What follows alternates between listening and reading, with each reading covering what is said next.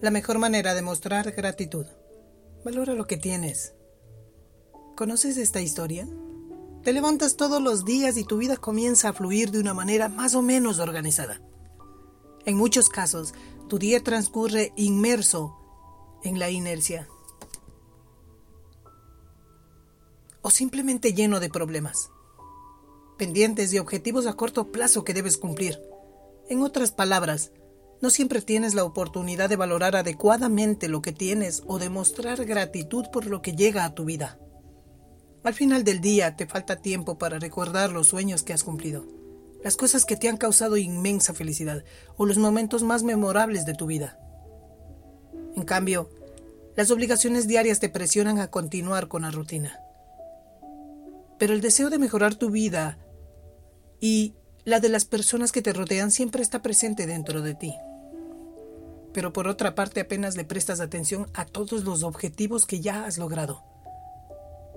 En esas pocas horas libres del día que tienes, probablemente quieras aprovecharlas para hacer algo de ejercicio, dormir, pasar tiempo con tu familia, amigos o simplemente relajarte.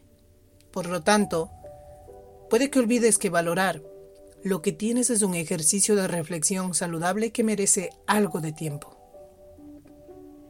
Entonces, ¿Cómo valorar lo que tienes? Y es que para muchas personas la gratitud está asociada con el deber. Muchas veces, incluso agradecer es tomado como un deber molesto para alguien que se ha hecho algo por ti. Pero la gratitud es mucho más que eso. La gratitud es un estado mental. Puedes estar agradecido por las personas que te han ayudado, o también por aquellos que te han hecho la vida más difícil.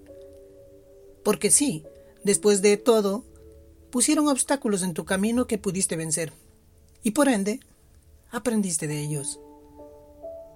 Es bueno estar agradecido por tus puntos fuertes, así como por tus defectos. Agradece lo que tienes y también lo que has perdido, porque estas últimas te dieron la oportunidad de crecer y sí, continuar con tu camino.